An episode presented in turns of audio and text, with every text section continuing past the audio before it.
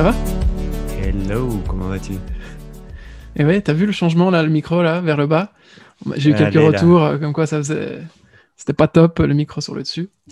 Ouais, ouais, Euh, comment tu vas un- Ça va très bien, écoute. euh, ça se passe bien, il est Noël. Enfin, il est Noël, c'est Noël plutôt. Et euh, euh, il y a des personnes, j'ai eu des calls cette semaine qui m'ont dit Mais attends, ton sapin, il est contre le mur. Genre, il il est posé contre le mur. Je dis, non, non, c'est un effet parce que le mur est un peu penché. Mais, mais non, non, il- on l'a pas simplement euh, posé euh, contre le mur. La joie de vivre dans les, dans les toits de Paris. T'as de Paris, exactement. T'as les murs qui se penchent. C'est ça. Euh, sinon, ça va très bien, toi? Ça va très bien. Et je voulais commencer le podcast avec, euh, avec une petite histoire, une anecdote qu'on connaît tous les deux et qu'on kiffe sur Internet. C'est l'histoire de euh, Nicolas Green Outdoor. Je sais pas si tu t'en rappelles. C'est le petit Non. YouTuber qui, euh, lors de ses 14-15 ans, je pense, ouais, pour fêter les, les 70 su- subscribers qu'il avait sur sa chaîne, est allé camper tout seul dans la nature, en mode alone, pour la première fois de sa vie. Et euh, donc, il a fait cette, cette vidéo en janvier 2018, donc dans le froid, dans le brouillard. Et, euh, et bah, du coup, euh, deux ans plus tard, euh, maintenant bientôt trois, il a euh, 560K euh, subscriptions sur sa chaîne YouTube. Sa chaîne YouTube, c'est un total de 23 millions de vues. Et cette vidéo-là en particulier, c'est 15 millions de vues. Et euh, pourquoi est-ce que je voulais parler de ça? C'est parce que. euh, Déjà, je m'en pas souviens pas de- du tout. C'est- je- Va, non, va voir, c'est trop Ok, mignon. ok, j'irai voir. Ouais, ok, ok. Il est là, il, il se filme vraiment en mode euh, first enfin, comme ça, avec, le- avec la caméra. Il, il montre, il montre son, son- tout son équipement, etc. Aujourd'hui, il n'y a pas de stats, euh, à part sur. euh, comment c'est encore le tool là, pour, euh, pour, pour recevoir des. Non. Non, non, pour recevoir des, des dons de la part de ces, de ces Patreon? Youtubeurs. Enfin, de ces. Patreon, voilà. Sur Patreon, il gagne 200 ou 300 dollars par mois. C'est pas grand chose, surtout au vu du nombre de subscriptions qu'il a. Par contre, je suis sûr qu'il est euh, ultra demandé par tous les équipementiers euh, d'outdoor du monde. Euh, Mm, mm, les mm. tentes, les sacs de couchage. Parce que pour le ça. coup, sa, sa- sa niche, c'est l'outdoor. Ouais. Ouais, c'est l'outdoor. Alors, il se montre en train de faire des- du feu, en train d'aller camper, euh, et aussi en train de chasser. Enfin, Je sais qu'il y en y en a plein des, des, des, des youtubeurs comme ça. Moi, j'étais tombé super méga fan d'un d'un mec en, en, en, en Norvège, je crois. Et genre, j'ai tu- dû, te l'envoyer à un moment donné. C'est un mec en Norvège, un barbu, cheveux blancs, barbe blanche, avec un enfant et une femme. Ils sont dans une petite, euh, dans une petite euh, cabane. Euh, je crois que c'est en Norvège, je pense. Et, et genre, pareil, il va chasser avec son gosse. Il fait tout avec son gosse. Il va chasser, il va faire des cabanes dans la neige, dans les bois. Euh, c'est assez ouf, quoi. Genre, il cuisine au milieu de la neige. T'es t'es vraiment en mode. Ah oui, et à chaque fois, il essaie d'avoir des mini-morales en mode euh, j'essaie de me reconnecter avec la nature et je fais ça avec mon enfant. Et genre, t'as le petit avec une hache, il coupe du bois. Et moi, une fois, j'ai essayé de couper du bois, je me suis fait mal à l'épaule. C'est, ça fait. c'est pas facile de couper du bois avec une hache. C'est, chaud. quoi. Avant ou après avoir immigré à Paris? De quoi avoir coupé du bois? Oui, Euh, oui. pe- pendant j'étais chez, j'étais chez ma mère et, euh, et en Belgique et elle a, elle, a, elle a un feu à bois et du coup elle m'a dit ouais il faudrait couper du bois et euh, d'habitude on a un mec avec une tronçonneuse quoi. Et, et là je me dis non tu sais quoi je vais le faire? Donc j'ai acheté une hache je suis parti acheter une hache. Je suis rentré chez moi j'ai essayé de couper du bois. Je me suis fait très mal. Et j'ai plus jamais sorti la hache. Elle nous sert de sécurité maintenant. Elle est Ah Bon, je, je devrais pas le dire pour le coup. Elle, est, elle est cachée derrière la porte si jamais il se passe un truc. Ne Donc pas aller voilà. voler chez Jeff. mais, euh, mais, mais pourquoi est-ce que je voulais te parler de ça? Parce que tu- on parle justement de morale. C'est, euh, j'adore en fait toute cette philosophie de descendre dans l'arène. Euh, on en a déjà parlé plusieurs fois tous les deux. J'en parle souvent avec des gens. Et en fait, il y a rien qui est plus respecté dans notre monde, dans notre monde en tout cas, que les gens qui prennent leur courage à deux mains qui descendent dans l'arène et qui s'exposent en fait. Et ce petit-là, euh, avec ses 70 sus- subscribers euh, sur YouTube, en 2018, il savait pas ce qui allait lui arriver, mais il est descendu dans l'arène et il s'est exposé. Il a parlé de sa passion, il a parlé devant tout le monde. Et, euh, et ça, c'est un petit clin d'œil pour tous mes potes qui sont euh, en train d'imaginer leurs futurs plans, euh, de faire des plans peut-être un petit peu sur la comète, et qui veulent pas descendre dans l'arène, et ça me rend fou. Alors à chaque fois, je leur dis, descends dans l'arène. Alors il y en a un qui veut devenir DJ, je lui dis, fais une chaîne Twitch et euh, montre-nous, en- montre-toi en train de, de mixer le dimanche, parce qu'en plus, on peut même plus sortir, tout le monde va venir te- t'écouter. Il y en a un autre qui veut lancer son produit et, et il en parle pas. Il y en a un autre qui veut lancer sa chaîne YouTube et il fait pas la vidéo. Et pourtant, c'est tout, c'est des mecs euh, qui sont euh, qui sont carrés et qui sont capables, tu vois. C'est pas ça la question. C'est juste ils descendent pas dans l'arène. Et je pense que le moment quand tu commences à le faire, c'est comme un muscle que tu entraînes. Quand Ouais. tu commences à descendre dans l'arène, après ça, devient addictif. T'as envie d'y retourner tout le temps. Et, euh, et voilà, c'était l'anecdote avec laquelle je voulais commencer. Et en Bah, fait, ce qui est euh, bizarre, c'est que la psychologie humaine, euh, on, on pense tout le temps que tout le monde est pointé du doigt. Enfin, que, que toute personne qui lance quelque chose, qui s'expose, qui, qui bulle dans le public est pointée du doigt. Et pourtant, en fait, la psychologie, elle est inversée à, dans- à ce niveau-là, je trouve. Enfin, en tout cas, c'est mon, mon expérience, mon observation. C'est que, en fait, euh, ceux qui auraient pu te pointer du doigt à la base parce que tu lances un truc, tu t'exposes, eh ben, quelque part, ils commencent à t'admirer. Euh, En tout cas, ils, ils te respectent. Il y a une forme de respect qui s'ins- qui s'instaure naturellement, en fait, parce qu'il y a des gens qui descendent dans l'arène et ces gens-là sont. C'est une, règle euh, humaine, psychologique, euh, socia- sociale. euh, ils sont d'office respectés. Même si tu te Mm. plantes. C'est même ça qui est beau d'ailleurs. Et même d'ailleurs, à la rigueur, ceux qui meurent sont, sont ceux qui sont les plus regrettés euh, quand, euh, dans, la, dans, la, dans une arène. Donc voilà, je voulais commencer là-dessus. Je Non, que, non, en plus, et- écoute, je suis, je suis totalement euh, aligné avec toi et, et, et aussi toute l'image qu'on peut se faire avant de, de descendre dans l'arène et on se rend compte qu'une fois qu'on est dans l'arène, il n'y a personne, il n'y a pas de spectateurs. Et, euh, et en fait, il faut juste se battre et commence, commencer à attirer du monde et il y aura au fur et à mesure des spectateurs. Ce que je veux dire par là, c'est que, euh, par exemple, j'a- j'accompagne beaucoup de personnes qui essayent de se lancer euh, dans l'entrepreneuriat et, euh, souvent, euh, je, leur conseille de s'exposer sur les réseaux sociaux autour de leurs produits, de leurs services, peu importe. Ils sont tous flippés. Ils sont tous flippés à l'idée de devoir euh, afficher ce qu'ils sont en train de faire, en fait. Et, euh, et la chose qui se rend... Donc, il y a vraiment des fois des processus très longs. Ça me prend des fois plusieurs semaines de leur faire rendre compte que mettre une vidéo de la production de leur serviette euh, hygiénique euh, euh, faite maison sur Instagram, il va rien se passer. C'est calme et tu peux le faire, il va rien se passer. Au contraire, le fait que tu le fasses va déjà débloquer quelque chose chez toi qui va te rendre, où tu vas te rendre compte que c'est pas grave. Euh, En fait, à chaque fois, ils ont l'impression que tout le monde va les pointer du doigt et tout le monde va leur dire que c'est nul ce qu'ils font. Alors, première chose que je fais, c'est est-ce que tu t'es déjà baladé sur Instagram? Tu t'es arrêté sur euh, quelqu'un, un post, et tu te dis, euh, lui, c'est vraiment un connard. Ce qu'il fait, c'est vraiment lui naze.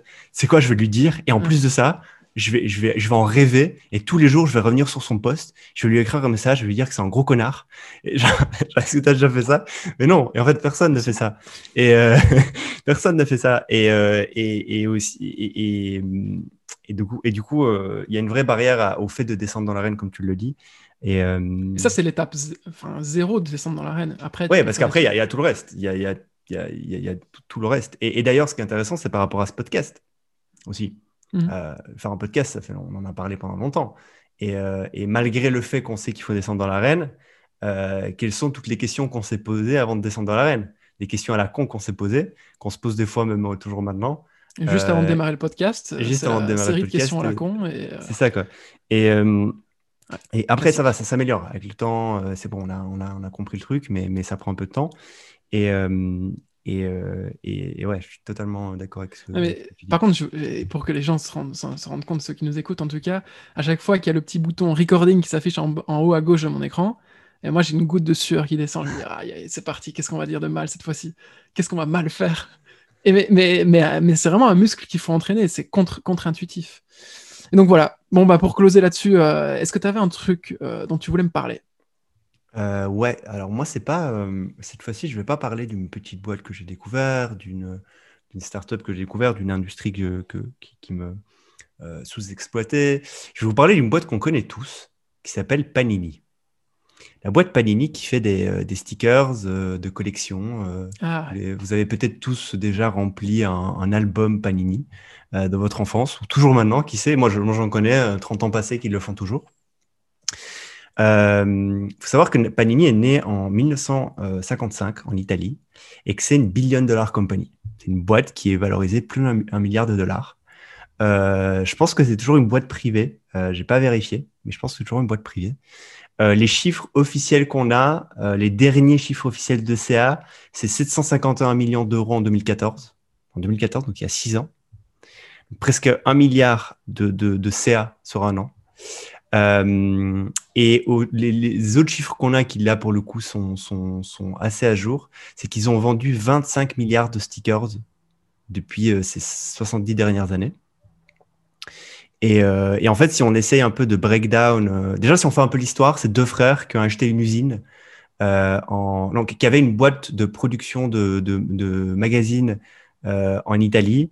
qui est né en 55 du coup, qui fonctionnait, ça cartonnait pas de ouf, mais ça fonctionnait. Et en 1960, ils avaient une connaissance qui avait une, une, une production de stickers de joueurs de football et avaient des caisses, des caisses invendues. Ils n'arrivaient pas à les, vendre. et du coup, ils ont décidé de racheter une caisse de prendre chaque stickers dans la caisse, de, les, de, les, de faire des petits packs de deux stickers et de les vendre 10 livres chacune, chaque pack. Euh, ça a totalement cartonné. Et, euh, et aujourd'hui, bah, ça, fait, ça nous fait 25 milliards de stickers vendus et 751 millions de CA euh, en 2014. ce qui est intéressant, si tu break down un peu les économiques de cette boîte-là, un pack de stickers, c'est souvent 5 stickers, peu importe le, le, domaine, foot, pas, foot, mais là on va prendre le foot, c'est ça, c'est un pack de 5 stickers et ça coûte 90 euh, centimes d'euros, un pack. Euh, un album, pour remplir un album euh, de foot, genre FIFA 2000, je sais pas combien, il faut 700 stickers. Ce qui fait que si à chaque nouveau pack que tu ouvres, tu n'as aucun doublon, ton album te coûte 120 euros. Sachant qu'il y a aussi, sachant que mm. normalement, des fois, il y, a, aussi des albums qui doivent se payer quelques euros, genre 3-4 euros l'album. Et dans euh, tous les coups, tu as les doublons. Et dans tous les coups, tu as les doublons. Donc, tu dépenses au minimum 120 balles si tu veux remplir un album. C'est beaucoup quand même. beaucoup. En fait, c'est génial euh, cette. Euh, enfin, je suppose que tu vas, que tu vas en parler aussi de cette façon de croître et de faire de l'upsell par défaut en fait on va, on va en parler. On va en parler. On va parler.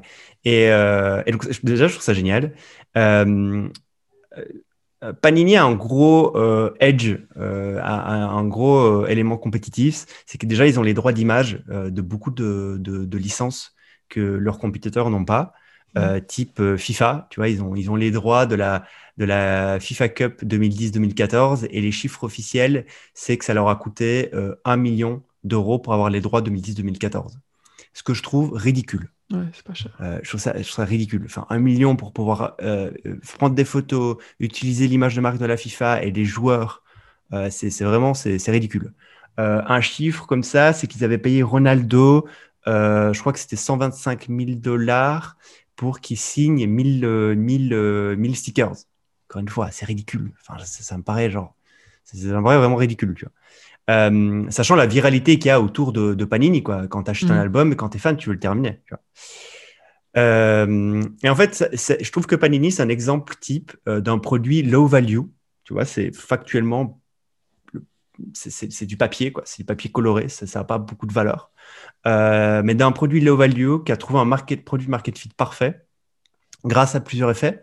Il y a un effet de nostalgie déjà qui est présent. Euh, ensuite, il y a une distribution massive, mais qui est assez phénoménale. Ils sont dans plus de 120 pays dans le monde entier, distribués dans plus de 120 pays dans le monde entier. Euh, il y a aussi un effet IKEA. Alors, je ne connaissais pas l'effet IKEA, je l'ai découvert à la fois.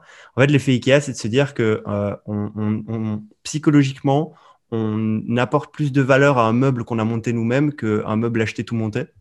Ah. Va savoir. Et, en fait, apparemment, cet effet IKEA est, parfaitement collable à Panini.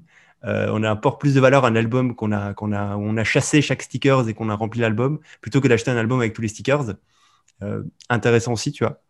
Euh, et maintenant, ils essayent d'aller tout doucement vers le digital. Donc, par exemple, ils ont lancé une application qui te permet de collecter, d'acheter, de collecter des cartes virtuelles, des stickers virtuels sur une app, de les trade.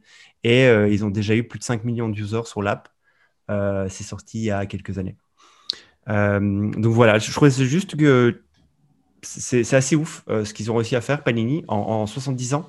Euh, c'est incroyable, je trouve. Euh, je sais pas, surtout, on connaît tous quoi cette boîte. On, est tous, je pense plus ou moins tous acheté, acheté du Panini quoi.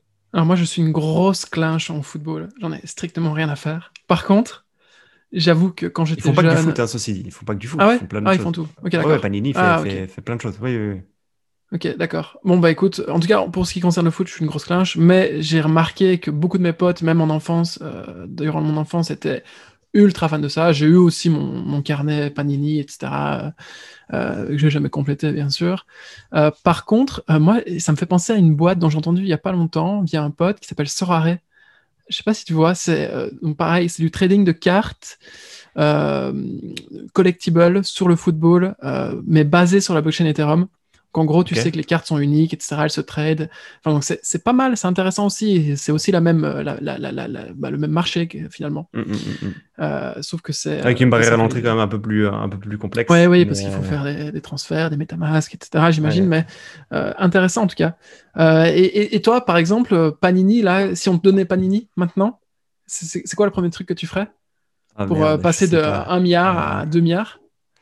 Ah putain, si je savais, mec. Euh, euh, Je sais pas c'est quoi la. Déjà, j'aimerais savoir qu'est-ce que eux aimeraient faire maintenant Mhm. là euh, pour, pour, pour continuer à grossir. Euh, je pense pas que le digital soit. Enfin, tu vois, genre le fait de, de sortir une app où tu peux acheter des stickers. euh, Enfin, je trouve pas ça. Alors, je vais dire, je, je trouve pas ça. Genre, pour- a priori, je trouve pas ça euh, dingue parce que tu vois, il y a un effet physique. euh, Moi, moi c'est ça que j'aimais bien, c'était avoir un album, euh, trader les, les, les petites euh, figurines, euh, enfin avec les petites. euh, parce qu'ils font aussi des figurines, ceci dit, ils font aussi des statuettes, Panini, ils font plein de choses. Mais trader les petits stickers avec les potes.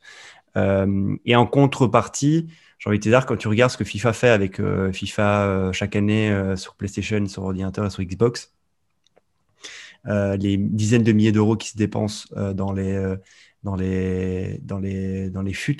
Donc les FUT, c'est les les donc tu peux jouer aux jeux FIFA euh, et en fait si tu veux, tu peux acheter euh, des packs de cartes de joueurs et euh, ensuite si tu as les en fonction de dans, dans chaque pack, tu as des, des joueurs de- avec des stats différentes et en fait tu peux les intégrer à ton équipe et jouer avec ton équipe.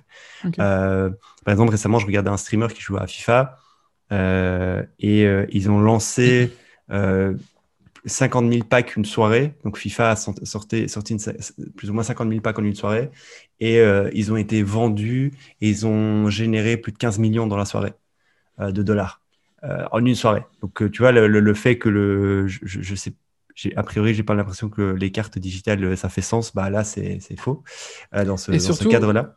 Surtout si tu, si tu, si tu fais un- si tu mets un- une croix sur les cartes digitales, tu fais aussi une croix sur le marché secondaire. Parce que nos cartes, nos cartes Panini, on se les échangeait entre nous.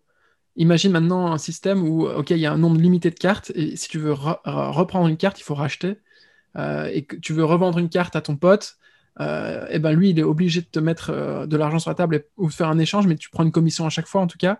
Tu vois, donc il y a, il y a aussi un, un effet levier incroyable si tu si, si tu, si, s'il y a un vrai marché secondaire qui est directement inscrit dans l'app aussi. Ouais, ouais, je sais pas. Je, je suppose, mais j'ai pas trop d'avis. Sinon, comment, comment les faire passer à, à de, de 1 milliard à, à 10 milliards ou à 100 milliards Euh, euh, Je pense que la stratégie de d'essayer de sortir, d'être à jour euh, sur tous les sur tous les comics euh, et toutes les nouveautés euh, des enfants, euh, ça peut être un truc. C'est-à-dire d'essayer de simplement de racheter plus de droits et de et d'augmenter le catalogue.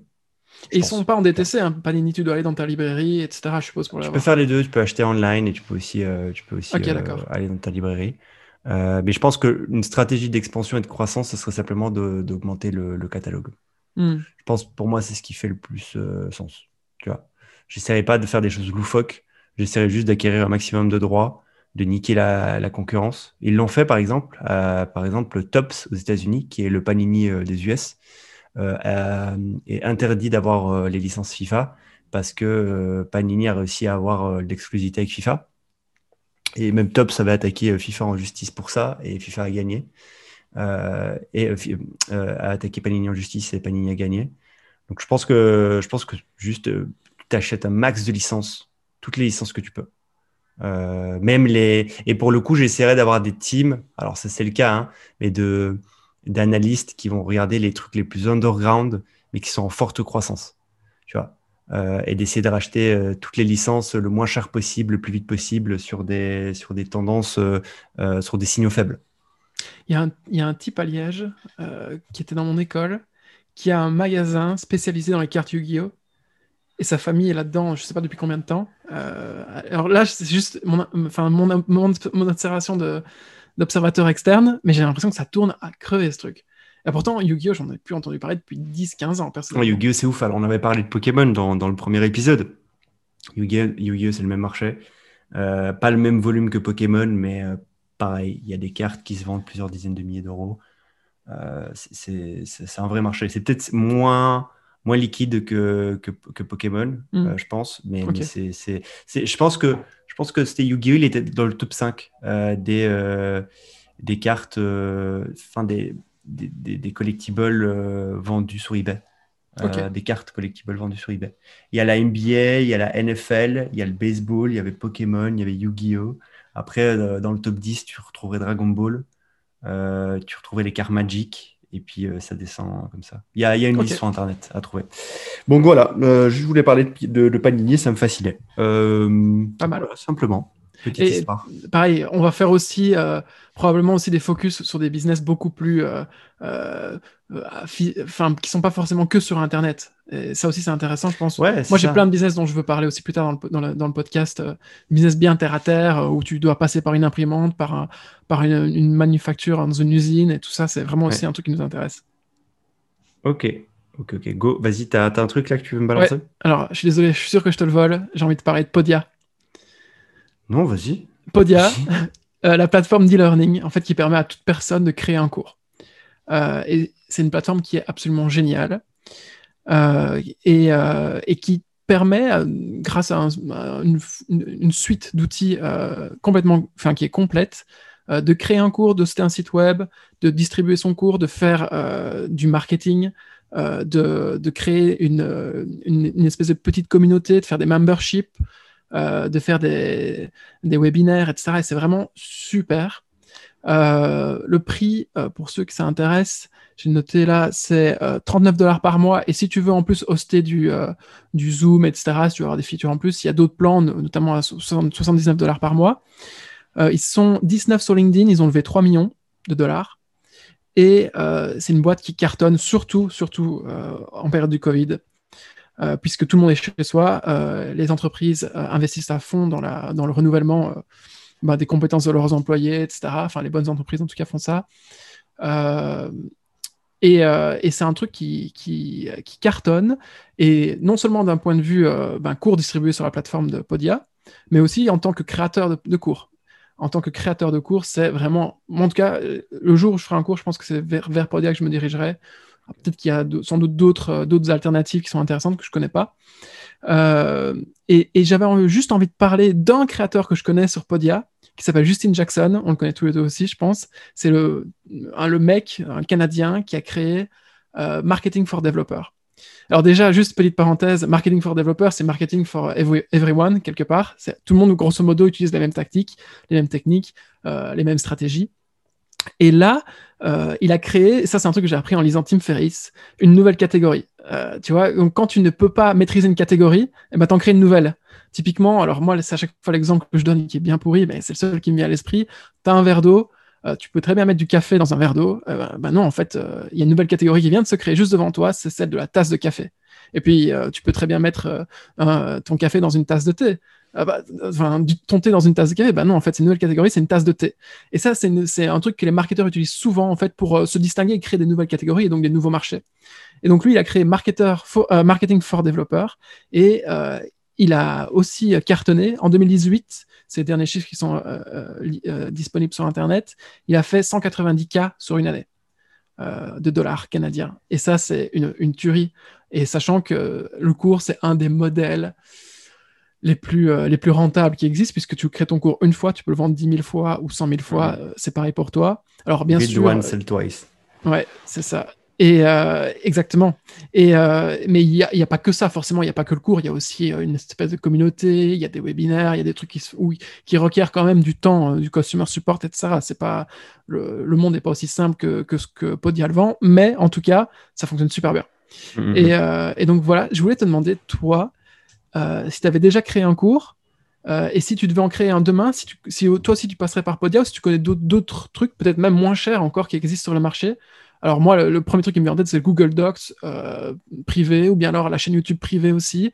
Mais c'est pas exactement la même chose, tu peux pas interagir de la même façon, tu peux Ouais. avoir des problèmes de, de paiement, etc. Ouais, ouais. Alors, j'ai plusieurs choses là que je- dont j'ai envie de parler.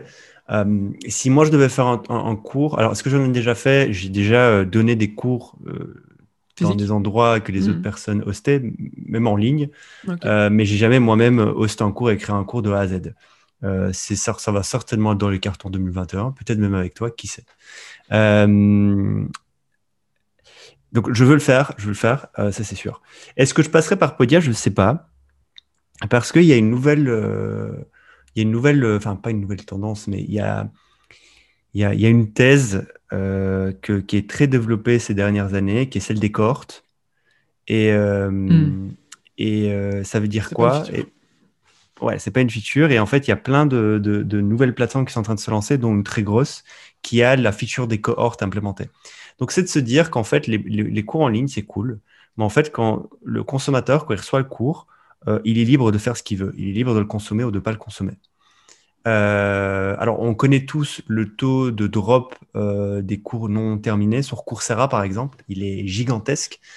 Quelqu'un m'a fait une remarque récemment qui est super intéressante. Il m'a dit, vous faites tout chier à, vous soucier des cours non complétés, alors que l'essentiel qu'on devrait en retenir, c'est ce que l'élève, il a appris des choses et ce qu'il a appliqué, ce qu'il a appris. Et, ça se met, euh, suivre 70% du cours et appliquer 70% du cours, c'est suffisant euh, pour répondre à la problématique de l'élève. Donc, ce truc de, il faut terminer le cours de A à Z. C'est très scolaire, quoi. C'est pas forcément le but. Exactement. Et, c'est pas faux. C'est pas faux, je pense. Parce que moi, j'ai suivi beaucoup de cours que j'ai pas terminé, mais les cours m'ont apporté énormément de choses. Et jamais je vais me, je vais me plaindre en mode, oh, j'ai pas terminé ce cours. Euh, genre, il m'a pas, il m'a rien apporté. C'est pas vrai. c'est pas, vrai du tout. Euh, donc il y a ça. Et mais sinon, surtout. pour, pour augmenter l'engagement des élèves sur les cours, donc là, non seulement le temps qui passe sur le cours, mais aussi la profondeur d'apprentissage du cours. Euh, il y a des gens dans l'éducation qui se disent en fait ce qu'il faut faire, c'est des cohortes. C'est-à-dire au lieu de donner simplement un cours à un élève et qui se débrouille, avec, ce qu'on va faire, c'est qu'on va ouvrir les portes à un cours. Et quand tu vas rentrer dans ce cours, tu ne seras pas tout seul, tu seras avec d'autres personnes. C'est une classe, quoi. Et donc, le cours, il commence le 10 février, il se termine le 20 février, tu as 10 jours. 20 février, tu n'as plus accès au cours, ou tu as accès qu'à une partie du cours.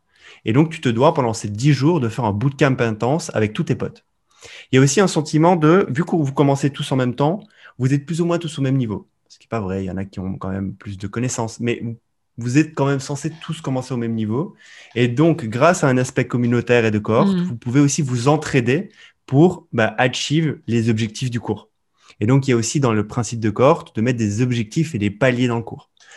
Euh, et donc, il y a des gens qui, leur théorie, c'est de dire, en fait, si tu fais un système de cohorte, tu as de un, euh, des meilleurs élèves, de deux, euh, des élèves plus euh, euh, intentionnés dans la, dans la, dans la profondeur d'apprentissage du cours. Et vu que tu as ça, bah, de trois, tu as des clients plus contents. vu que tu as des clients plus contents, tu as un système de référol plus important. Et donc, à l'entrée, tu as plus de monde qui rentre. et par exemple, il y a je, Gagan, dont j'ai oublié son, son, nom de famille ou son prénom, je ne sais pas si Gagan, c'est qui est en train de créer, je ne sais plus, c'est Teachable, non, je crois. Teachable, je pense que c'est l'autre. C'est l'autre. bon. Ok. Euh, mais c'est un gros, euh, c'est un, mec balèze qui a créé une, grosse plateforme de e-learning, euh, qui est en train de créer une boîte avec une ancienne fondatrice ou première employée de Alt MBA, qui est aussi une grosse plateforme de cours en ligne. et ils sont en train de créer toute une plateforme qui est basée, donc c'est un Podia, mais basée sur le système de cohorte. Et donc les, les features qui seront sur le produit tourneront autour du principe de cohorte en fait. Euh, et, écoute, voilà, euh, je, trouve. Euh, donc, ça, c'est la première chose. Deuxième chose. Juste parenthèse pour ceux qui veulent aller voir, c'est Gagan Biani et il a fondé Udemy. Voilà, Udemy, mhm. que peut-être certains ici connaissent. donc, il y a ça. Deuxième chose, je trouve que marketing for developers, c'est tellement smart de dire marketing for quelque chose. On en avait même parlé, je me souviens, il y a quelques mois. De dire, en fait, tu peux faire marketing for everything. Euh, et genre essayer de verticaliser ton marketing et de le spécialiser pour tout, euh, sachant que in fine la réalité c'est que tout le monde fait la même chose. Il y a quelques, il y a peut-être 10%. Il y a des nuances, mais ouais, il y a 10% du truc c'est des nuances, euh, mais les fondamentaux sont les mêmes pour tout le monde. Mais de se dire qu'au niveau marketing et au niveau branding, je vais essayer de le verticaliser, ça te permet d'avoir un message unique avec une population unique et de lui parler directement pour qu'elle t'entende. Et, surtout, si après tu fais des cohortes en plus. Le système de référal euh, par euh, vertical sera beaucoup plus. Alors il y a ça, et surtout, euh, si tu mets 10 développeurs entre eux à prendre du marketing, euh, c'est génial parce que tu n'as pas 10 cerveaux différents, tu as 10 cerveaux qui sont normalement formatés de la même façon et, euh, euh, et, et, du coup qui sont peut-être même censés s'entendre mieux entre eux. Enfin, je, à voir, tu vois. Mais l'exception qui fait la règle, c'est probablement les développeurs. ouais, ouais. c'est vrai, c'est peut-être pas le bon exemple. Mais du coup, qu'est-ce que je voulais dire là-dessus? Ouais, marketing for le développeur, c'est smart et c'est trop drôle parce que, tu me parles de ça parce qu'il y a quelques semaines, il y a un mec qui m'a contacté, un Français, qui est en train de faire marketing for euh, naturopathe. Je crois que c'est naturopathe. Euh, il cartonne les mecs. Euh, quand je dis qu'il cartonne, c'est que je pense qu'il m'a envoyé un message avant l'été ou pendant l'été. Euh, il venait de commencer. Ils sont deux. Ils ont record des sessions sur comment faire du marketing en tant que naturopathe. Euh, donc avec 90% des bases du marketing et 10% plus orienté naturopathe. Euh, et, euh, et, il m'a envoyé un message récemment, donc ils sont deux. Il m'a envoyé un message récemment. Il m'a dit qu'ils ont fait 25 000 euros de CA le mois passé, sachant que le CA sur du cours, c'est plus de 90% mm-hmm. et, de marge. Euh, euh, et, et, c'est génial, en fait. Et surtout aussi au niveau de la compétition. Je dirais, tu personne qui, enfin, personne, j'en sais rien, mais tu as, avoir très peu de monde qui vend du cours pour naturopathe. Euh, du marketing pour le naturopathe. Et, et, au niveau des ads, par exemple, si jamais ils font de la publicité pour targeter des naturopathes pour le vendre le cours, ils doivent pas avoir trop de compétition, quoi, je pense. Et ce fait-là aussi, tu peux compete au niveau des ads, tu peux aussi avoir des coûts d'acquisition plus bas, donc faire plus de marge. C'est sûr. Euh, D'ailleurs, leur, euh, leur, méthode d'acquisition, c'est les ads Facebook, c'est ça? Oh, euh, je, pense, je, crois que oui, c'est ça. C'est ça, il m'avait dit, il dit c'était ça. et ce serait même trop cool parce que le mec, genre, il, était, il faisait quelques centaines d'euros. Là, il a fait 25 000 euros sur un mois. J'ai trop envie de l'avoir ici, quoi. J'ai envie de l'inviter. J'ai envie qu'il nous parle de pourquoi, du comment. Donc, on verra si on peut même l'inviter. donc, voilà. je sais pas, c'était quoi toute notre question? Euh, oui, du coup, bah non, Donc, du coup, tu n'as pas encore fait de cours, euh, sauf euh, quand tu étais intervenant, et tu voudrais probablement en faire un dans l'année qui vient, mais s'il pouvait y avoir une feature cohorte, ça ferait beaucoup plus de sens. Ouais, donc, je pense. Cours, donc, si on devait recommander quelque chose à quelqu'un qui voudrait faire un cours, c'est faire un cours en cohorte sur une verticale ultra niche. comme ça, tes coûts d'acquisition seront bas, du coup, ton bénéfice sera, plus grand, sera beaucoup plus élevé, etc. Et en fait, tout, tout, tout se tient. Cercle vertueux. Ouais, je pense. Après, c'est pas une règle absolue. Euh, mais, mais, ouais, en tout cas, c'est ce que moi j'aimerais faire. Et euh, ouais. Enfin, fais pas un cours sur l'entrepreneuriat. Enfin, en tout cas, moi, c'est ce que je lui dirais. arrête tes conneries, fais pas un cours sur l'entrepreneuriat ou sur. Euh, ah, et même à la rigueur, on en parlait aussi, on en parle sur la communauté euh, FanSpot. Il y a plusieurs personnes qui veulent lancer des cours en grosse. toi, tu connais un, un gros qui, pour qui ça fonctionne bien? Moi, ouais, mais alors il est spécialisé pour le coup. Tu vois, il se spécialise, genre il va dire, ok, je fais de la growth B2B, par exemple. Euh, donc déjà, ils essaient de sous-segmenter parce que la growth c'est large. Tu vois. Et, même, au niveau de la qualité en fait de ton cours, tu mhm. dis, on va juste parler growth, ok, mais enfin mec, euh, je veux dire qu'il y en a des sujets dans la growth à, traiter. Il y a de la growth early stage, il y a de la growth pas early stage, et c'est aussi c'est une question d'éducation du marché. C'est que la growth c'est pas la même chose quand tu viens de démarrer que tes deux pellets dans une pièce avec 10 euros de budget, tes mains et, tes pieds, et euh, une équipe de 20 euh, personnes dans ta team qui sont prêts, déjà 3 personnes dans ta team qui sont dédiées à ça, et une équipe de 20 personnes, et vous êtes post-série B et, et, vous faites de la growth. C'est un monde totalement différent. Donc déjà, tu mmh. peux segmenter par typologie de personnes, enfin par, par typologie de boîte, et du coup par besoin. C'est difficile de trouver ces gens-là quand même. Si tu dois les identifier sur le marché, ok, ça prend, je pense que ça prend beaucoup plus de temps euh, d'aller identifier dans une même catégorie différents stades d'évolution versus aller identifier euh, des mini-niches sur, sur, sur, Facebook, par exemple Ouais, je sais pas. Alors, peut-être pas sur Facebook, mais tu sais, sur LinkedIn, euh, sur LinkedIn, tu les trouves, les employés growth post-série Ça se trouve. Oui. Ça se trouve, tu prends toutes les levées, toutes les levées européennes qui ont fait une série A. D'ailleurs, LinkedIn a un outil qui est absolument extraordinaire là-dessus. c'est le Sales Navigator pour ceux qui n'ont jamais utilisé, c'est intéressant. Vous avez droit à un mois gratuit la plupart du temps, si vous l'avez jamais fait. On et on peut, on peut, ouais, on a un lien affilié, vous allez voir. et du coup, vous pouvez, euh, vous pouvez segmenter dans la recherche de boîtes ou de personnes en fonction de la croissance au dernier quadri. Et ça, c'est très, très, très fort. Mm, donc, voilà. y a, tout ça, a... c'est de la soupe. Hein. C'est notre petite popote interne. euh, donc, ouais. Euh, donc, voilà. Vas-y, à ton tour. Je... Next. Euh, je, je, vais t'en faire un petit. Euh... Ouais, alors, juste un truc, j'ai découvert une app récemment, ça va être super rapide. Euh, je l'ai découvert genre il y a une heure, donc euh, ça va être très, très, très rapide. C'est des Français qui ont lancé une app qui s'appelle Photoroom. photo comme Photoroom, comme pièce en anglais. C'est une app qui te permet de détourer. Alors, c'est simple comme bonjour, mais c'est très compliqué technologiquement à faire. Ça te permet de détourer une image très rapidement. Je me suis dit, euh, ok, mais, mais, et, et, mais encore, tu vois, c'est, enfin, ok, détourer une image.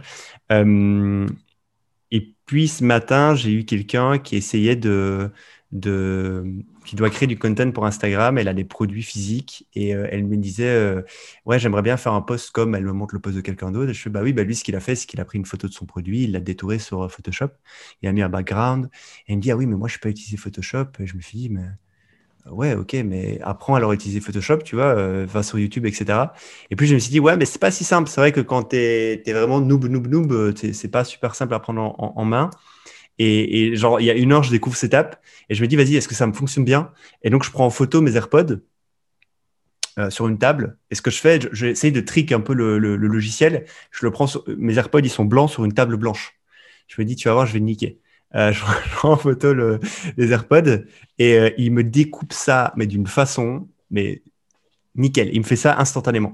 Euh, et puis je me suis amusé, vas-y, je vais essayer d'autres trucs. Et j'ai commencé à photographier plein de choses chez moi, même je me suis photographié moi. et ça découpe, mais genre parfaitement bien. Et après, derrière, il te propose de mettre des backgrounds en fond euh, de qualité, et même de customiser les backgrounds. Et c'est euh, genre, c'est assez ouf comme app. Et, juste, voilà, j'ai découvert ça. C'est pas mal. App mobile, Photoroom, je l'ai aussi, hein, je viens de vérifier, je l'ai déjà utilisé aussi. et moi, sur desktop, j'utilise remove.bg c'est le truc le plus efficace du marché. C'est un drag and drop. Tu viens, tu déposes ton app, ton image, il découpe tout derrière, il découpe euh, la personne. Tu peux aussi euh, personnaliser le fond, etc. Tu peux aussi le faire avec des vidéos. Et ça, c'est ah, hyper fort. Certains de mes anciens collègues se souviendront de certains euh, petits petites blagues par rapport à ça, mais c'est génial. En fait, tu peux faire plein de choses avec ça. Ok. Bon, ben voilà, c'était petite petite app. et juste, j'avais envie d'en parler parce que je suis sûr qu'il y a des auditeurs qui vont en bénéficier. Euh, j'ai envie de parler d'un business et, euh, et, c'est un business où je suis un peu, sceptique. Je vais, dire pourquoi. Euh, il y a une boîte en France, c'est des Français slash Espagnols, je crois qu'on lancé ça, qui s'appelle AnyLeads. C'est une boîte qui vous permet de, de, trouver des prospects, des informations sur des prospects et de prospecter grâce à l'emailing pour un tarif pas très élevé et euh, c'est très utilisé par toutes les personnes en B2B plus spécifiquement qui prospectent. Donc des équipes de sales, euh, des growth, peu importe. Euh, ils ont eu une, forte croissance. Je n'ai pas les chiffres, j'ai pas, mais ça a l'air quand même d'avoir grossi assez rapidement ces 3-4 dernières années. Et en fait, ils ont, ils ont, ils ont pour le moment une, une stratégie d'expansion qui est un peu particulière. je ne sais pas ce que ça vaut, et c'est là que je suis sceptique. Euh, ils ont ouvert leur SaaS. Donc, en fait, ils ont une palette de 5 softwares, 5 ou 6 softwares. Ils les ont ouverts en white label. Euh, donc, ça veut dire qu'aujourd'hui, moi, un Jedi, si je veux, euh, je vais sur leur site qui s'appelle SaaS. Je mettrai le lien dans la description. Ils me montrent les 5 SaaS qui sont prêts à me vendre en white label. je choisis lequel je veux. Je peux même tous les cocher. et je peux créer un site avec mon propre logo, mon propre nom, ma propre image de marque. Et en fait, je peux vendre ces softwares sous, sous, forme d'abonnement euh, à mon audience euh, sans que l'audience remarque que c'est pas à moi que les softwares sont, sont pas. le principe du white labeling. C'est ça. Et moi derrière, je prends une, je prends une commission. Euh, je prends une commission. Et, et, ce qui est vendu selon eux, c'est le fait déjà que tu n'as pas besoin de t'occuper du produit, ce qui est vrai, tu n'as rien à faire. Euh, c'est eux qui s'occupent du développement du produit, des mises à jour, de rajouter des features, ce genre de choses, et, euh, du support aussi. Euh, donc, tu n'as vraiment rien à faire. Tu as juste à faire ce mhm. qu'on appelle de la distribution. Je suis très sceptique. Je suis très sceptique. Pour la... Pourquoi Très sceptique, non pas de leur côté stratégie de, croissance, parce que je pense que c'est un bon, ça peut être un bon canal, honnêtement. Ok. Tu, vas, tu vas choper tous les mecs qui ont qui, veulent lancer un SaaS mais qui ne sont pas tech, ou alors tous les blogs d'affiliate marketing euh, qui en ont marre de faire de la. Enfin, tous les blogs de marketing qui ont une audience, qui en ont marre de faire de l'affiliation vers des softwares, mais qui ont envie de prendre plus de marge. Et du coup, ils se disent bah, tu sais quoi, vas-y, je me crée un, un Leads like en, une demi-journée et euh, je prends plus de marge parce qu'effectivement, tu prends plus de marge que si tu faisais simplement de l'affiliation pour rediriger mmh. vers Any Leads. Euh, ça, peut, ça peut se valoir. Ceci dit, pour une stratégie long terme, je trouve ça vraiment cheap. Enfin, moi personnellement, je n'irais pas créer un SaaS sur AnyLeads et essayer de le vendre et essayer d'en faire mon business principal. Pourquoi? Parce que j'ai peur qu'AnyLeads tourne sa veste à tout moment. Euh, Donc c'est en tant qu'utilisateur, acheteur. en tant qu'utilisateur, c'est ça. sceptique. Exactement, parce que euh, je, d'ailleurs, je connais un des fondateurs et euh, enfin, je le connais sur des réseaux, on parle un peu. Il est très sympa. Euh, je pense pas que c'est le genre de mec qui va, te la faire à l'envers. Et là-dessus, on a, j'ai pas de, j'ai pas, j'ai pas de problème. Mais moi, j'ai eu un problème à ce niveau-là il y a, il y a 5-6 ans j'avais lancé un service, un productized service autour d'Instagram. Et euh, qu'est-ce que je faisais à la base? C'est que je passais par une société qui me permettait d'utiliser un software pour le management de mes clients et encaisser les paiements de mes clients. Euh, donc ça me permettait de, un, de montrer, de créer un site pour montrer mon service. Euh, ça permettait à mes clients de payer sur cette plateforme. Moi, j'encaissais l'argent et je pouvais euh, manager le support client, donc les conversations liées aux problèmes ou, avec le client sur cette plateforme-là. Euh, j'étais monté, je faisais quelques milliers d'euros par mois et du jour au lendemain, euh, ils ont coupé mon accès au à leur software. Ils ont coupé tous les abonnements avec mes clients et il s'est avéré que j'ai découvert quelques semaines après qu'en fait, ils ont récupéré certains de mes clients parce qu'en fait, eux, en parallèle, avaient un service similaire. Et donc, ils ont contacté mes anciens clients et leur ont dit, ouais, en fait, on a un service similaire. Euh, euh, si tu veux, tu peux passer directement chez nous, on s'occupe de tout. Je l'avais eu, genre, j'étais dégoûté à ce moment-là. C'est cool. Après, je me suis relancé et parce qu'il y a des gens qui m'ont motivé, dont toi, je pense. Et, euh, et je pense que tu te souviens de cette anecdote. Ouais, je me rappelle. rien. Ouais. Et, tu m'avais soutenu. Tu me dis, tu m'avais dit, mec, vas-y, go, c'est pas grave. Et effectivement, j'ai bien fait parce qu'après, ça a bien pris. Mais je me dis, putain, imagine, il se passe la même chose avec Any c'est vraiment, je pense que j'ai pas eu de chat, quoi. Tu vois, j'étais vraiment euh, pas de chance, quoi. Ah, mais t'étais en euh, dehors de tout contrat, toi. J'étais déjà en dehors de tout contrat et, euh, et mais, même si j'avais, même, mais même si j'avais, ouais, mais, mais même si j'avais été dans, dans, dans, dans l'ordre, quoi, ils te coupent les accès à tout, ils te virent tes clients, tu es, à zéro tous les mois. Enfin, je veux dire, tu, tu passes de, de, de 10 KMRR à zéro, quoi. Mais c'est en cela que la plupart des, boîtes qui choisissent d'offrir leurs produits en, white label, en théorie, euh, sont euh, plus clean. Parce que, enfin, là, là, là, c'est deux choses différentes. Toi, tu, tu passais par ce service-là pour une, une, une, gestion quelque part de tes clients au jour le jour. Et ça, enfin, ce service-là a lancé un service comparable au tien. Et, eux, ils ont une pratique qui, euh, n'est pas, pas top, c'est d'être allé trouver tes clients. Par contre, quelqu'un qui passe en white label, j'imagine que dans le contrat cadre, euh, il y a forcément des mentions. Euh, Alors, clairement. Et, c'est pas possible autrement. On est, on est, on est d'accord qu'Enilise n'a aucun intérêt à couper l'accès à mes. Enfin, ça n'a aucun intérêt parce qu'en plus, moi, je suis un distributeur de son produit et, et, je peux comprendre que, il a strictement aucun intérêt à faire ça. Je me dis juste que, imagine la boîte, elle a un problème. dans deux ans, elle shut down. Parce que c'est pas malveillant. Tu vois, je ne suis, pas, pas en train de dire que c'est malveillant. Juste, mm. imagine, ils doivent shut down. Bah, toi, tu shut down avec. Tu vois ce que je veux dire? C'est que tu as toujours, euh, es toujours dépendant de quelqu'un. Tu vois? Ouais. C'est juste que là, on le conçoit très facilement, mais je pense que c'est euh, tout à fait comparable dans d'autres business. C'est juste que le, le, délai entre le moment où une boîte shut down et où tu shut down est, est en général un peu plus élevé. Euh, mais il faut voir aussi euh, comment ça se passe. Euh, tout est hosté par Enelite, tout ça, je sais. Enfin, tout, tout, tout, tout. Ouais. C'est genre, c'est tout est sur Enelite. Tu vois, je me dis. après, tu dois lier ton Stripe. Tu, tu, dois lier ton Stripe, et je pense que par contre, tu encaisses les paiements avec ton propre Stripe. Donc en fait, je pense que tu vas continuer à faire tourner les paiements, mais tes clients n'auront plus accès du coup au software si jamais ça shut down. Mais du coup, du coup tu, tu, tu, tu shut les, paiements aussi. Ça n'a pas de sens de continuer. Mais, mais en soi, euh, le white on, en a déjà parlé plein de fois. C'est vraiment aussi un bon moyen de commencer. Euh, Par contre, c'est un bon moyen de commencer à faire du cash. C'est vraiment. Euh, ça, pour moi, en tant que side business, en mode euh, j'ai d'autres choses à côté qui génèrent déjà du cash, mais euh, j'ai une sécurité à côté, mais j'ai envie de générer une source de revenus supplémentaire et j'ai déjà une audience et j'ai envie de faire ça vite, c'est un bon truc, tu vois, je pense. Mhm. D'ailleurs, je connais un Français qui, utilise le service en white labeling et il, est, il est actuellement, je pense qu'il est à 16K MRR, 16 000 euros MRR, il est tout seul et il n'a il a aucun frais à part les frais de, de cut de la plateforme. Euh, et après, lui, s'il fait du marketing, il a évidemment ses frais, mais, mais, mais donc c'est un bon moyen. Mais donc voilà, je ne sais pas ce que tu en pensais. Pas, pas d'avis particulier. Euh, c'est un truc que j'ai jamais pratiqué, euh, le white labeling. J'en ai beaucoup entendu parler via toi. et de nature plutôt très indépendante, ça me ferait chier, moi, en tant qu'entrepreneur. Ah, mais, mais, grave, c'est hmm. pareil, ça me fait grave chier. Mais comme je dis, tu vois, je pense qu'il y a des, des entre-deux. Je pense que hmm. si tu as un blog avec une grosse audience et que tu veux prendre plus de cuts sur euh, ton, ton, ton, principe d'affiliation, bah, tu dis c'est quoi, je fais plus de l'affiliation, je dis à mon audience que je lance un produit, j'ai rien à faire à part leur dire que je lance un nouveau produit, euh, parce que le support, c'est pas moi qui m'en occupe, je fais, je fais pas le produit, je fais rien du tout. Et du coup, je prends plus de com, tu vois. Ça, ça, je peux comprendre, tu vois. Et, euh, ça, ferait sens et, et, je peux comprendre. Mais bon, voilà. Voilà, voilà. Tout ça pour moi.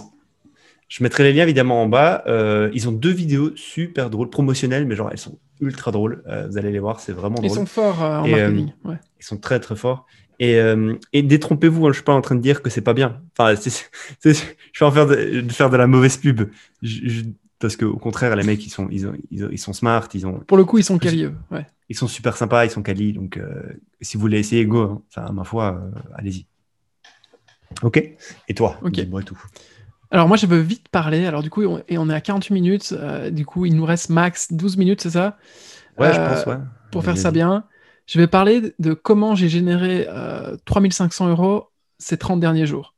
Alors pour remettre un peu le contexte, euh, j'ai quitté mon taf chez Spacefield il y a presque un mois et demi maintenant.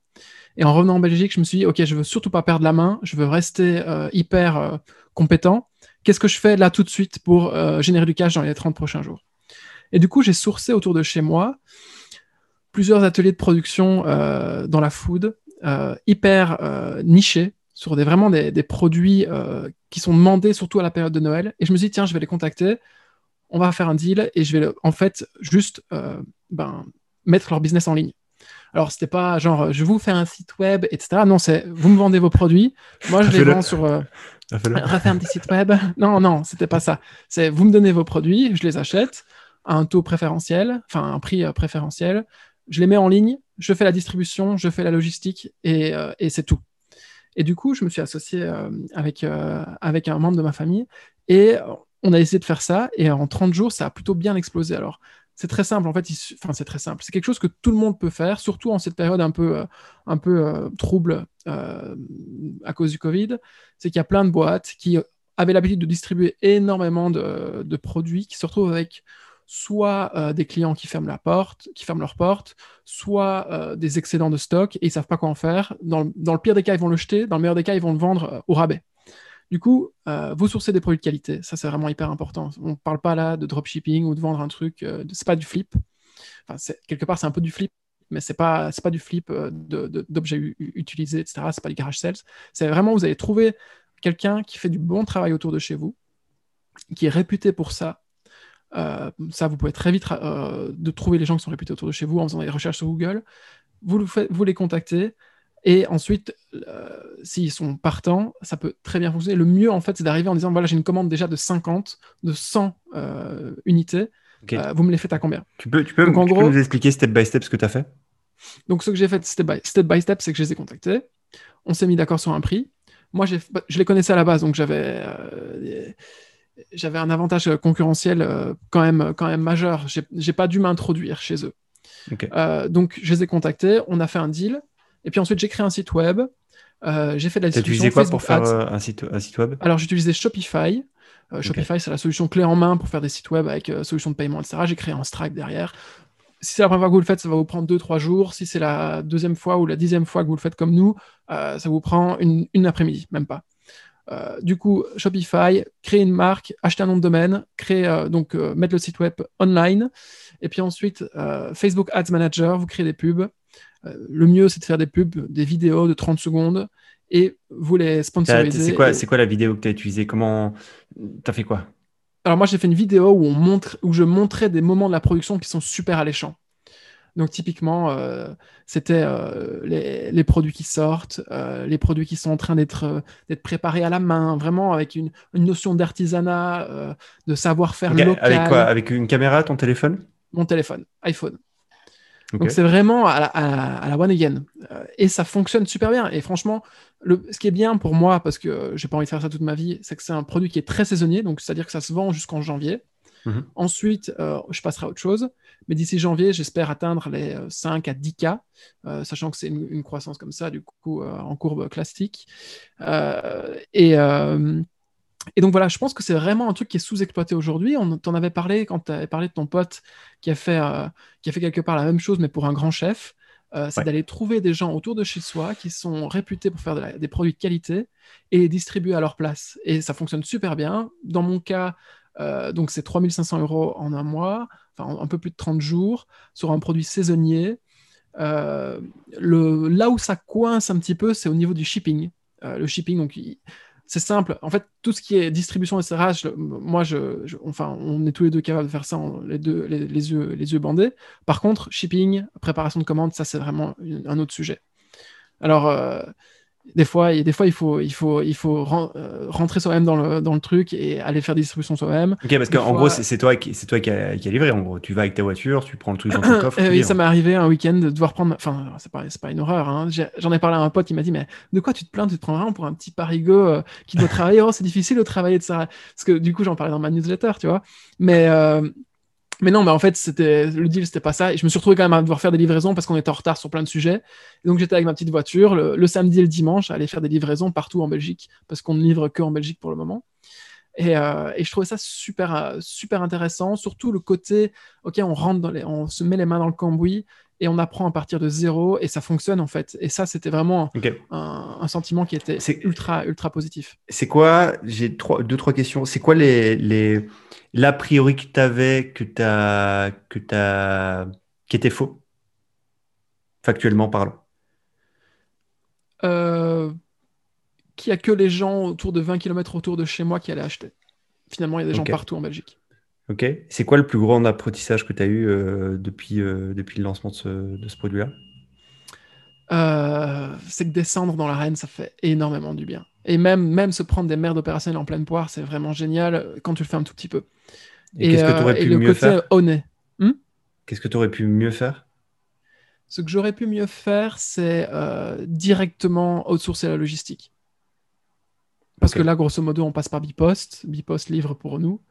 Et au début, on s'est dit, ouais, on va le faire nous-mêmes, tu vois. Or, euh, quand tu as deux personnes qui ont d'autres choses à faire sur le côté, euh, en plus s'occuper de la livraison, c'est pas possible. Et, et ça t'a pas fait du bien Ça t'a pas pris les choses de rencontrer les gens, euh, leur serrer la main, de leur donner un paquet?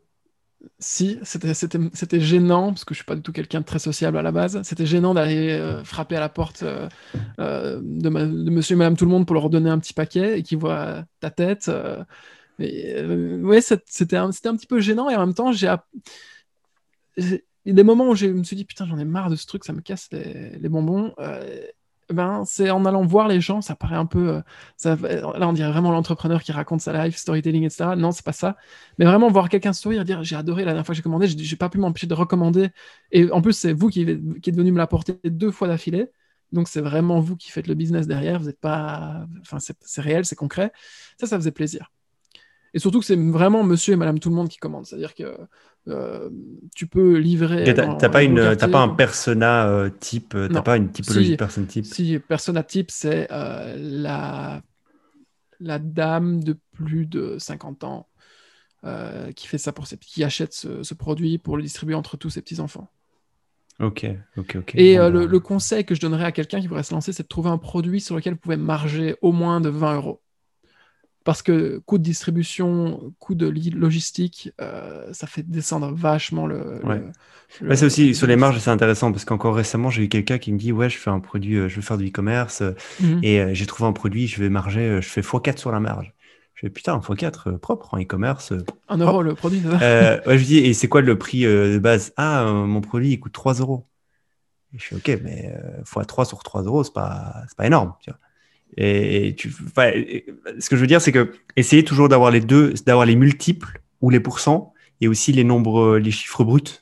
C'est que x3 sur 20 euros, c'est pas x3 sur 3 euros. C'est mm. pas, pas la même chose.